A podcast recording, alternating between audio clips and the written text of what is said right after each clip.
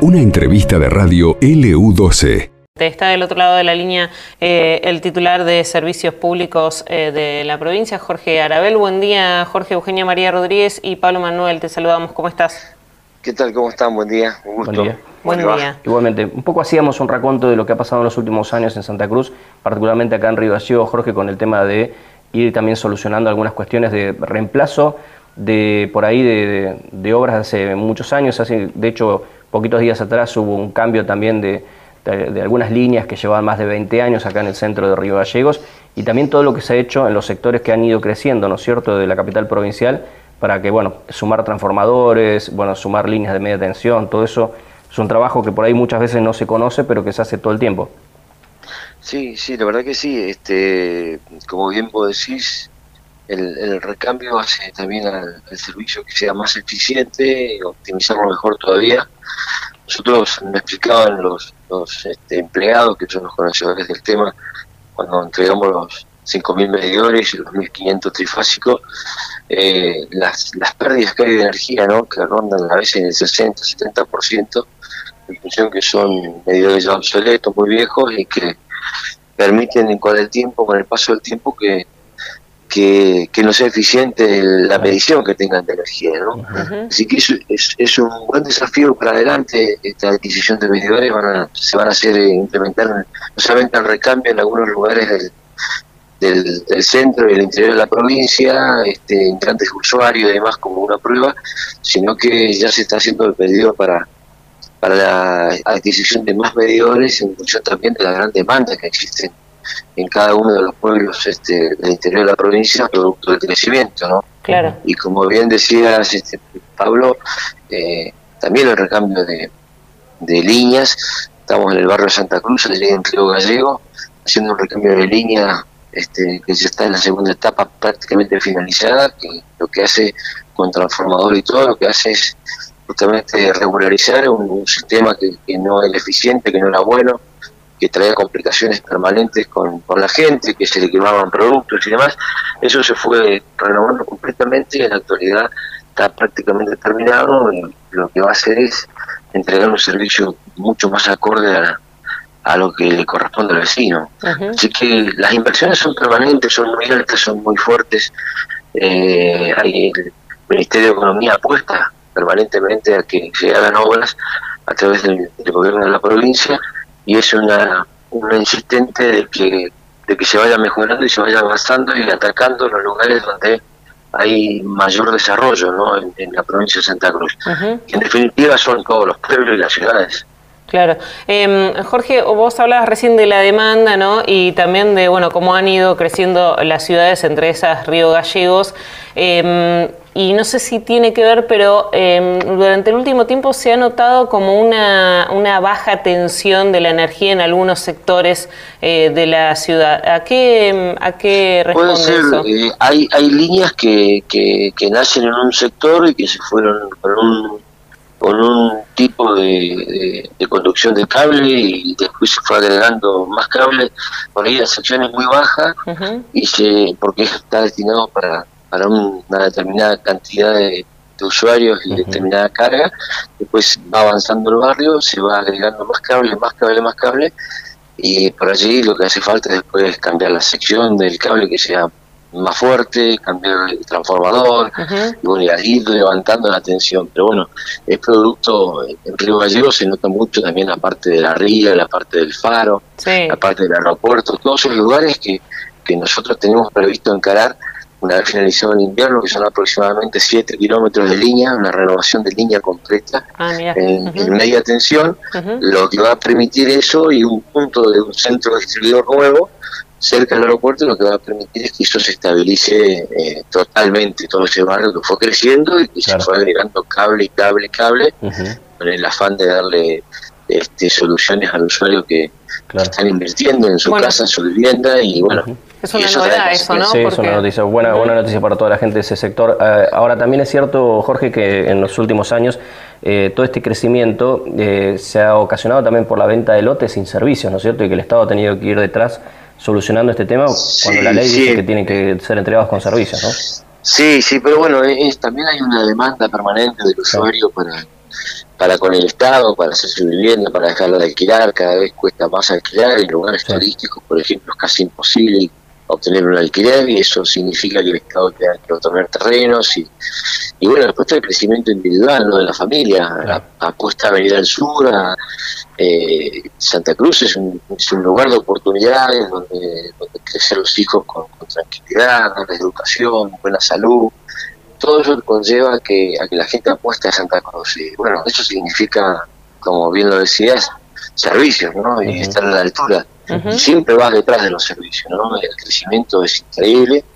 Eh, nosotros hemos hecho una inversión este, monstruosa por parte del Estado provincial, al menos que yo tengo noción de este último año y tres meses que estoy en, la gestión y que uno lo ve de cerca y la verdad que se ha atacado cada uno de los barrios, este Bicentenario 1, 2, 3, 4, este barrio Patagonia, eh, Favaloro, ahora estamos en el 22 de septiembre, sin las condiciones, hoy me decían que había escarchado, yo estoy en Puerto Deseado, llegué anoche para firmar un convenio con el regimiento y vuelvo más tarde nuevamente para, para Río Gallegos, pero eh, por allí las, las, condiciones del clima ya hacen de que, no se pueda trabajar en, línea o que cueste mucho más hacer avances de obras de agua. ¿no? Sí, eh, Jorge, ¿sabes que quería consultarte? Porque es eh, algo recurrente cuando, por ejemplo, sucede un corte de luz eh, programado. Nos pasó hace, hace poco tiempo que había ingresado en, funcionamiento la reserva fría,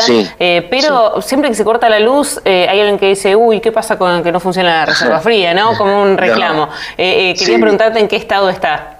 Bueno, eso está en un estado casi del 90% de finalización de la obra.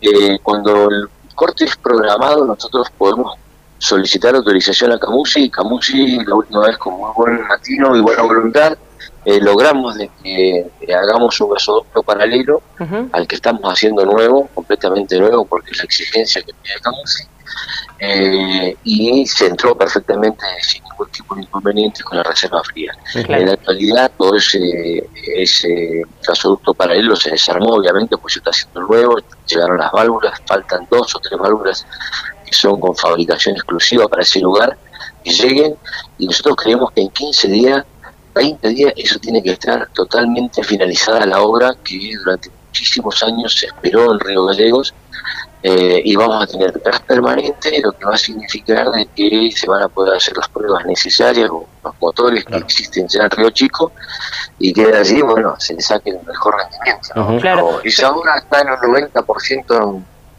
para, para culminar. Claro, ahora, no es algo automático, ¿no? A ver, para, para que todos sepamos. Va a ser automático, sí. Ah, va a ser automático. Va a ser automático, claro. Lo que pasa es que ahora no, ahora no. tenés, no tenés el gas porque se está haciendo eh, eh, toda, toda la cañería nueva este, y una inversión, eh, la verdad, muy, pero muy importante por parte del Estado provincial para que eso quede funcionando. Antiguamente funcionaba con permisos este, provisorios a Camusi, habilitaban el gas, pero había que hacer eh, inversiones también en las instalaciones internas de Río Chico, eh, cosas que se está haciendo también. Así que ya están en un cuadro de finalización casi de la obra, ¿no? Están faltando dos o tres este, elementos, válvulas que fueron diseñadas exclusivas para, para, para ese lugar, porque no, no se encuentran en el mercado, tienen que hacerse.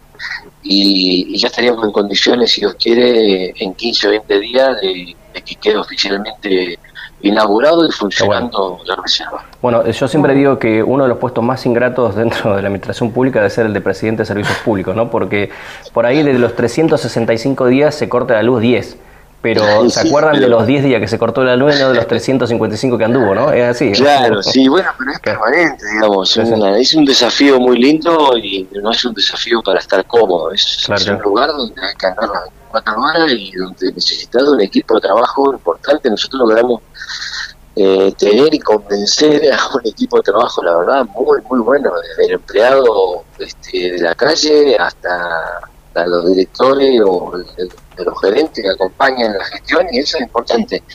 Este, si ven, hay una presencia de servicios públicos a lo largo y ancho de la provincia de Santa Cruz que es súper importante y se han hecho muchísimas obras algunas con el ENOSA, otras con la Secretaría de Energía, pero yo diría que el 80% de las obras que hoy están funcionando, de hecho nosotros vamos a inaugurar el lunes seis obras en, Río Turbio, dos en Furia de Fur y dos en 28 de noviembre, son todas por administración.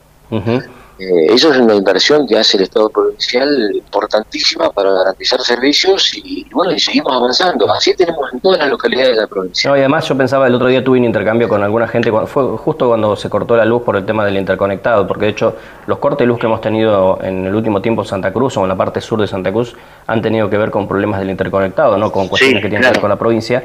Y yo le decía, bueno, ustedes son muy jóvenes, porque claro, ya hay gente de veinte y pico de años ustedes son muy jóvenes, pero en Santa Cruz hace 20, 30 años atrás se cortaba la luz una vez por semana. No, y en Santa Cruz y en el país no existía tampoco el interconectado, ¿no? Claro, digo, eh, por ahí hay mucha gente que hoy hay que explicarlo, ¿no? Porque digo, hay gente que reñía contra el interconectado, pero claro, no se acuerdan o porque no habían nacido, porque sus padres no les cuentan, de que hace 20, 30 años atrás era constante el corte de luz, ¿no? Y lo que pasa es que y después también hay una inversión, una gran inversión detrás que también se desconoce, porque ejemplo, Calafate no tiene reserva fría. Un lugar turístico que requiere de, una reserva fría que es necesaria de cualquier eventualidad tener este, la energía en un lugar que es netamente turístico y donde el turista que va quiere y que paga quiere tener el servicio como corresponde, ni hablar de, los que habitamos ahí. Ahora, eh, contratar y alquilar una reserva fría para el Calafate, estamos hablando casi de 180 millones de pesos. Claro, claro, sí. Eh, es decir, ahí es una inversión increíble, muerta, que se utiliza a lo mejor cinco o seis veces al día en el año. Entonces, eh, también requiere de una inversión que muchas veces uno duda de realizarla o no. Ahora, cuando se te corta más de cinco o seis horas, te puedo asegurar que la, la pedís a grito de la reserva. Pero bueno, todo tiene que ver con un análisis que, hay que hacer de costos y bueno, y, en la actualidad se está evaluando inclusive eh, en hacer un, una inversión para la adquisición de motores. Ah, y que con el paso del tiempo este, los motores eh, quedan afianzados, 13, 14 megas que hoy consume, por ejemplo, el Calafate, los que consume en Río Gallego, que está cubierto con la reserva fría de Río Chico, pero después tenemos otros lugares, como por ejemplo con, con generación aislada, como en el caso de, de Gregores, de Pelito, los antiguos, que lo demás se va se va a resolver cuando esté finalizada a fin de año la obra de Rubén Carranza que está haciendo el Club Perito Perito Los Antiguos.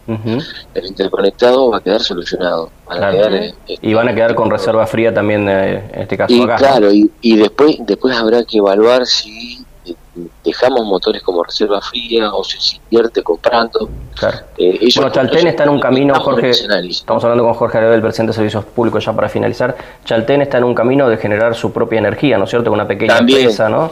Sí, sí, sí, una, una energía alternativa y ustedes saben que por muchos años también hubo un gran dilema en el lugar respecto de, de la contaminación ambiental, derrame de gasoil, bueno, el funcionamiento de la maquinaria hace también de que produzca ciertas alteraciones en el lugar, ¿no? Este, queremos energía, pero la queremos limpia, entonces, bueno, el mundo fue cambiando, fue creciendo, se fue modernizando y hoy existen otras alternativas distintas a las que hoy están generando, así que creo que con el correr del tiempo eh, las energías alternativas van a ser una fortaleza en lugares turísticos, ¿no? Bien. Bueno, Arabel, bueno, muchas gracias por atendernos y bueno, también está, es importante charlar cuando, no solamente cuando se corta la luz, sino cuando están dando, y toquemos madera, que no vaya a pasar nada acá. Hay muchas, hay muchas inversiones que con el tiempo hay que, hay que charlar porque la verdad es que hay, hay muchísimas inversiones a lo largo y ancho de Santa Cruz, este, que la gente lo percibe, lo visualiza, aquel que lo aquel este, que lo recibe ¿no? en los barrios, pero la verdad que se está haciendo un recambio y la colocación de iluminación también, el recambio de iluminación LED en muchas ciudades, incluyendo Río Gallegos, eh, hace también que sigamos avanzando con los accesos a todos los barrios de, Río Gallegos, por ejemplo, este, con iluminación, porque son lugares muy peligrosos, y que llevamos ya más de 22 accesos iluminados a los barrios, 22 de septiembre, Chimenaique, eh, San Benito, y bueno, siempre es poco, ¿no? Siempre hay que seguir trabajando. Así que les agradezco mucho y muy buenos días para todos. Buenos días. Gracias, buen día. Estaba Jorge Arabel, el presidente de Servicios Públicos, entonces hablando de varias cuestiones que tienen que ver con la inversión de esa empresa eh, y el trabajo constante y este tema también, obviamente, de que bueno es un área sensible y en el cual eh, rápidamente, bueno, se corta la luz y obviamente lo primero que pensás es en servicio público. Sí, sí, sí. Más allá de que a veces... Nada bueno, ¿no? Nada bueno, porque, pero lo último que, discutía con, con, algunos compañeros hace un tiempo atrás era que eh, el proveedor de la energía hoy, eh, acá por lo menos en Río Gallegos, donde hay generación por interconectado, eh, es Camesa, ¿no es cierto?